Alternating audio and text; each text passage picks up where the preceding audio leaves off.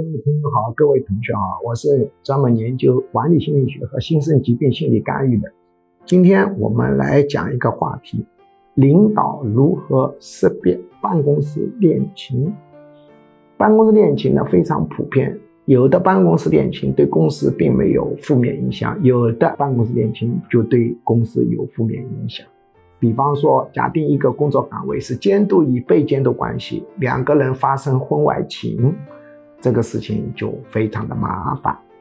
那么，如何识别办公室恋情呢？从心理学的角度，有几个办法。第一个呢，是你离他们三十米以外观察他们，如果他们的动作有不雅的动作，或者呢是不雅的声音，那么他们有办公室恋情的概率就可以调高到百分之六十。比如男女之间三十米之外，发现女的在男的面前抓胸脯啊，这个抓胸脯，这就是属于相当不雅的动作，那说明他们的关系很密切。或者他在男的面前喷鼻涕，哼，喷一下，对吧？这个是属于两个关系非常亲密的。或者男女之间，男的把鞋子脱了，走在那里搓脚，那当然是说明他们关系非常的密切。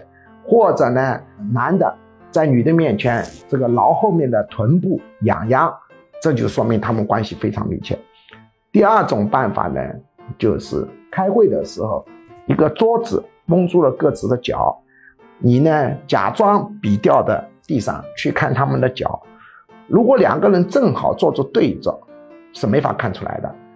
如果两个人本身不应该脚对着，但是他们对着了。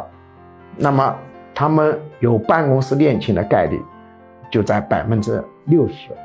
那么看一次看不准怎么办呢？多看几次，这两个办法结合起来就可以使得判断的准确率呢提高，并且呢多次运用判断的准确率就更高。